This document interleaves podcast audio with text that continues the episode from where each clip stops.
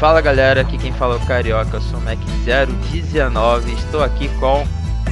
Com o Pinga, eu sou o Mac 020 e hoje a gente está aí com a Esk Júnior, uma extra que, sinceramente, eu não conheço muito, então mais um motivo delas estarem aqui hoje para conversar com a gente. Oi, gente, eu sou a Marcela, atualmente eu tô como presidente da ESC Júnior e eu sou CPI 018, mas eu tô aí na ESC Júnior desde 2019, no segundo semestre que eu entrei. Fiz parte do time de marketing também, então tenho aí uma trajetória que não tô se o meu curso faz, mas tamo aí, a puta de NJ.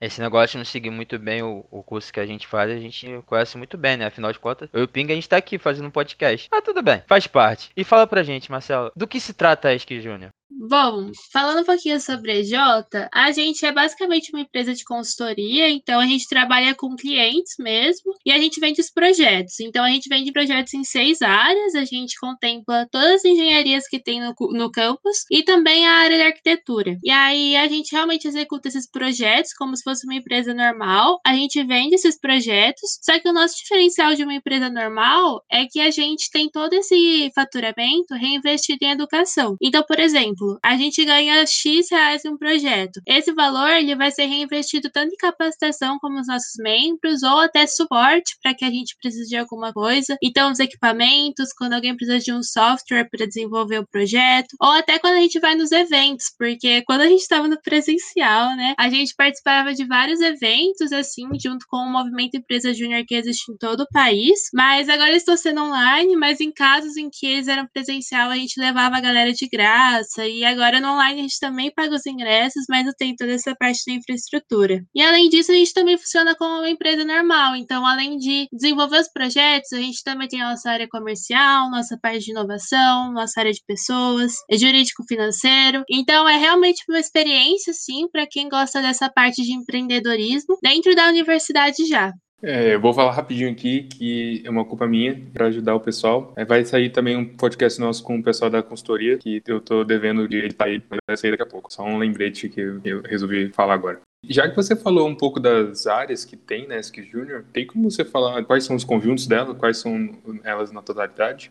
Bom, gente, então na ESC Júnior a gente tem seis áreas de projetos e cada uma delas contempla um setor da engenharia. Então, exemplificando, a gente tem a área da ambiental, que é o do curso de engenharia ambiental, a área da materiais, da mecânica, que também é junto com a mecatrônica, o núcleo da tecnologia também, que a gente trabalha tanto com a área de computação quanto de elétrica, o núcleo de produção e o núcleo de arquitetura e engenharia civil. E esses são os núcleos que realmente desenvolvem os projetos, a galera que executa executa aí no dia a dia. Mas assim como eu, como eu disse no comecinho do podcast, que eu não era uma pessoa que era muito ligada ao meu curso, aí eu não queria muito executar os projetos. Então eu já tendi aí para outra área, que é a nossa área de back, que a gente fala, né? Então a gente tem a nossa área de inovação, a nossa área de vendas, de marketing, pessoas e performance e jurídico financeiro também. Então é muito para aquela galera que, ah, eu quero muito fazer parte da ESC Junior, mas eu não sei se é muito a minha cara desenvolver um projeto. Eu acho acho que eu já não tenho muito essa afinidade técnica, então aí a pessoa vai para essa área de back office. Então, é muito sobre as pessoas que dão suporte para que esses projetos sejam executados. E também a gente trabalha assim que não tem, você não tem que fazer engenharia mecânica para entrar em qualquer outra área de projetos. Basicamente, então, a gente dá toda a capacitação para você desenvolver o que você precisa dentro da empresa, da própria empresa. Então, não precisa ter nenhum conhecimento prévio sobre. Então, se vocês tiverem interesse também conhecer algum outro núcleo de projetos, gostar de produção, vamos entrar aí no núcleo da produção, conhecer um pouquinho de arquitetura e engenharia civil também. Então, a gente é bem aberto quanto a isso.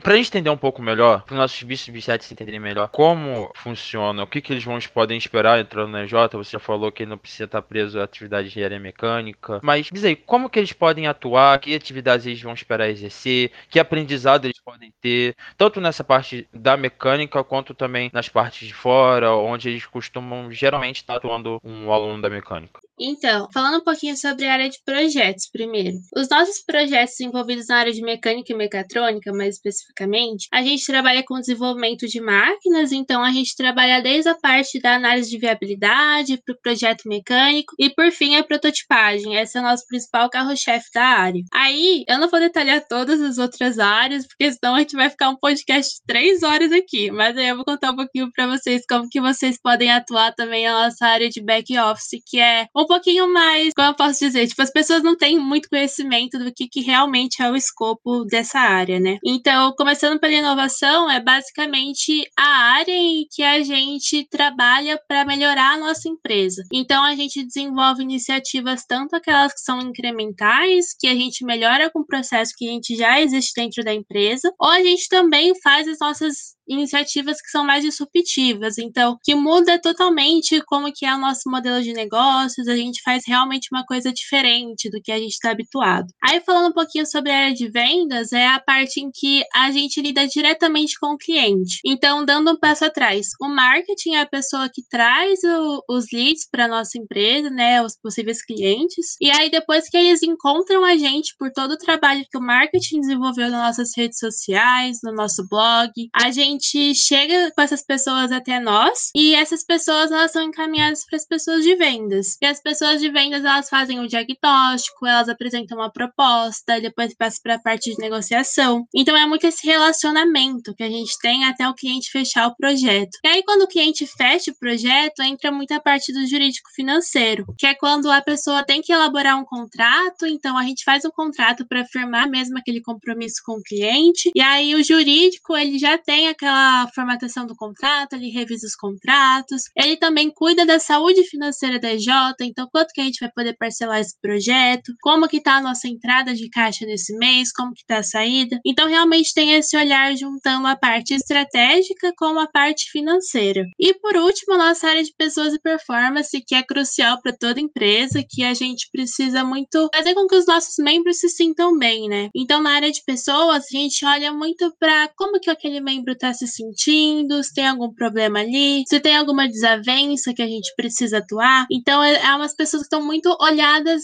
tem esse olhar mais para o humano, né? E a parte de performance é muito sobre como melhorar o desempenho daquela pessoa, ela está precisando de alguma capacitação, ela está precisando de um feedback um pouquinho, um feedback um pouquinho mais construtivo. Então, é muito sobre entender aonde que a gente pode sanar esses gaps com os nossos membros. É, a gente adoraria que você falasse um tudo sobre todas as áreas, só que fica, vai ficar imenso mesmo o podcast. Uma coisa que eu tava querendo saber também é que a gente tá acostumado com as outras extras e tudo mais. Quando vão falar de, ah, temos um projeto, daí tem o gerente de projeto, tem o, é, o gerente de marketing. Como que funciona os cargos dentro da ESC Júnior? Você tem você que é presidente, e daí o pessoal que tá embaixo de você, cada área, cada núcleo tem seu diretor como que funciona?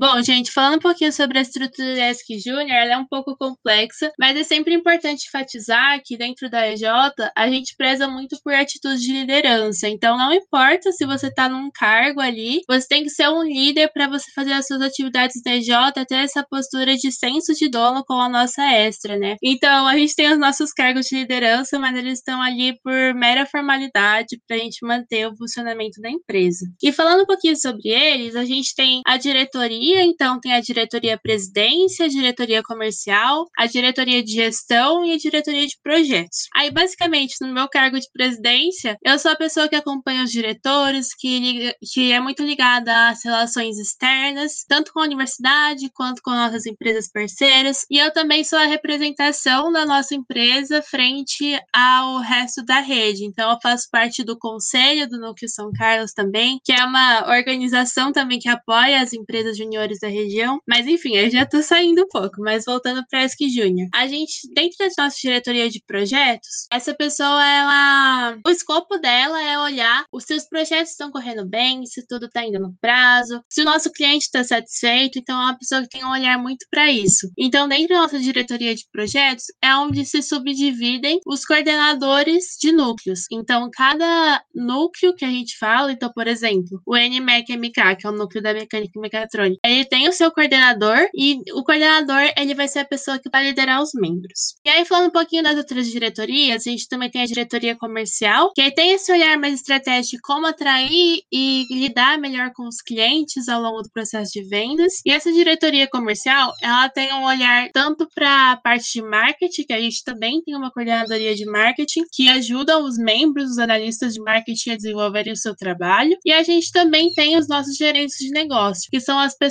que realmente lidam diretamente com o lead, que é o nosso possível cliente, depois que ele chega na empresa. E por último, a nossa diretoria de gestão é a parte que olha muito para as nossas regulamentações da J, para como estão as pessoas, tem um olhar mais para a gestão da estratégia da empresa. Então, é uma pessoa que realmente está tá olhando para a saúde da empresa, né? Dentro dessa diretoria, a gente tem o coordenador de o coordenador de jurídico financeiro, que é a pessoa que olha os contratos e olha a parte realmente financeira da empresa. E também a gente tem os nossos os nossos membros de pessoas e performance que atuam diretamente aí com o restante da empresa a participação desse gato, não sei se é um gato, mas parece um gato, tá muito boa dessa resposta, de verdade. Agora, reparando um pouco do jeito que você fala da, da ESC Júnior, vocês tratam ela como se fosse uma empresa mesmo. Acho que isso é, é, muito interessante muito legal, até por conta de tudo que você já falou de como vocês atuam. Mas eu queria entender um pouco mais como funciona esse esquema de projeto. Porque a gente tem um. Normalmente nas extras, fazer um pouco de paralelo com as extras automobilísticas, a gente tem um objetivo de competição, dura X dias, a gente se prepara para aquela competição o ano todo, acontece uma vez ou duas vezes e tal, dependendo de como for a equipe equipe. Agora, para a ESC Júnior, como funciona os projetos? Vocês têm projetos de escopo de seis meses, um ano, ou vocês não botam um escopo no projeto? Como funciona essa, essa relação de vocês com os projetos? Bom, eu achei bem legal a sua pergunta, tanto que você até fez essa comparação com empresas que têm, empresas não, extras que têm competições, né? Então tem os campeonatos e tudo mais. É, dentro da ESC Júnior, a gente também tem o MEG, né? Que é o Movimento Empresa Júnior. Então a gente faz os projetos tudo em prol de um propósito, né? Não é o projeto pelo projeto, a empresa pela empresa. A gente está com todo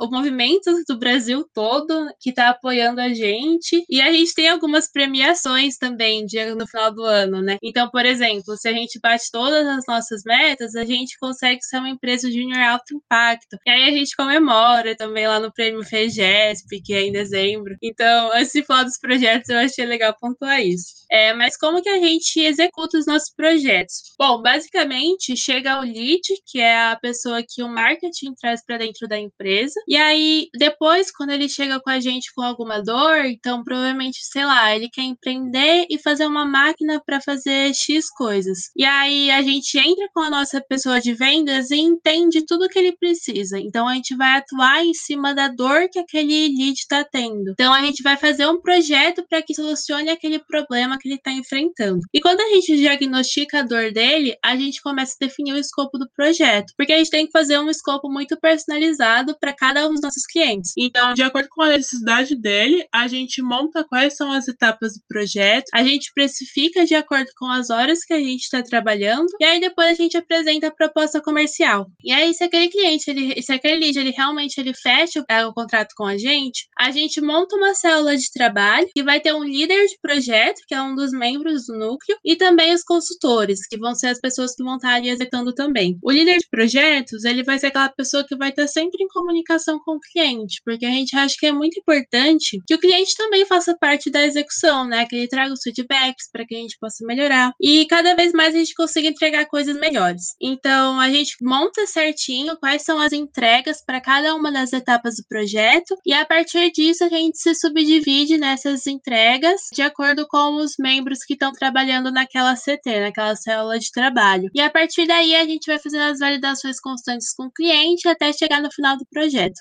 Então, vamos agora. Você falou toda essa parte interessante aí, deixou todo mundo doido para entrar na, na extra. Então vamos falar, do, vamos bater nesse ponto. Como que é o processo seletivo para a gente entrar na, ESC Júnior? Vou colocar a gente porque talvez até tenha me interessado aqui também.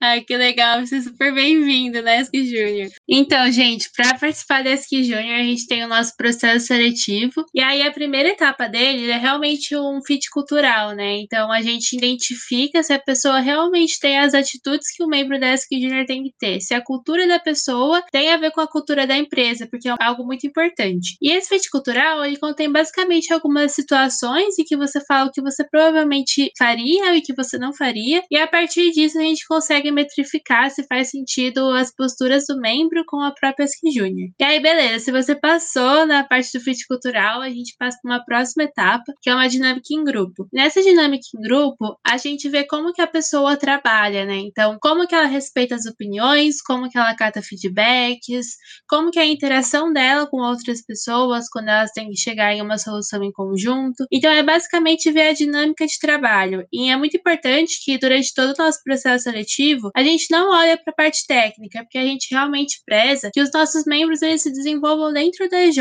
Então, não se preocupem com isso, vão tranquilos no processo seletivo, é realmente para ver sobre como que a pessoa trabalha, como que ela lida com as situações e com as pessoas. Aí depois a gente tem a fase da entrevista e nessa fase a gente vê como que a pessoa ela agiu em algumas situações de vida e a gente preza sempre por situações de estudo, de trabalho. Então é basicamente igual ao processo seletivo mesmo. Então, se você já teve prática em algum momento com algum processo seletivo, é basicamente situações que você já viveu e que a gente vê como que foi a sua postura diante delas. E depois da nossa entrevista, a gente dá a oportunidade para a pessoa passar um mês dentro da ESC Júnior para ver se ela realmente se adapta com o nosso meio de trabalho, que a gente fala que é o processo trainee. Ele também é um momento avaliativo, mas a gente dá toda a capacitação e suporte necessário que a pessoa precisa para desenvolver as atividades dentro da empresa. Então é realmente o momento que você participa das reuniões, vê como que é o dia a dia, a rotina, se você se adapta. Então acaba sendo muito legal e nesse momento muitas pessoas acabam se apaixonando pela ESC Júnior. E aí depois desse processo trainee, a gente tem a efetivação dos nossos membros, que aí realmente a gente acaba o nosso processo seletivo e a pessoa se torna um escocês, como a gente fala, né? Que é realmente um membro efetivado da ESC Júnior. Tem pessoas que nem precisam do processo treininho, né? Só de estar gravando esse podcast já ficou até com vontade de entrar. Mas muito obrigado, Marcela. Esclareceu pra gente muita coisa, mostrou pra gente essa grande extra que é a ESC Júnior, muito representativa dentro do nosso campus. Muito obrigado por essa oportunidade de estar tendo essa conversa. Eu que queria agradecer a oportunidade e o convite de vocês, gente. É muito especial estar falando um pouquinho sobre a EJ e realmente foi um ambiente que me ajudou a crescer muito, né? Então eu espero que eu consiga também proporcionar aqui para as pessoas que querem entrar na ESC Júnior essa experiência tão boa que eu tive, esse desenvolvimento tão rápido que a ESC Júnior proporciona. Eu espero vocês no processo seletivo, hein, galera? Muito obrigado por ter vindo conversar com a gente, né? O, quando eu fui fazer é, o convite com o Sukita, eu, eu demorei um dia para responder o WhatsApp dele, ele respondeu dois dias para responder o meu, foi meio obscuro o negócio ali. No final, tudo deu certo. Eu não sei quem foi o, o vilão da história, eu acho que foi o Sukita, ele demorou mais. Mas muito obrigado aí por ter vindo conversar com a gente. É isso então, gente. Deixa essa deixa com o Sukita aí, ignorando as pessoas no WhatsApp.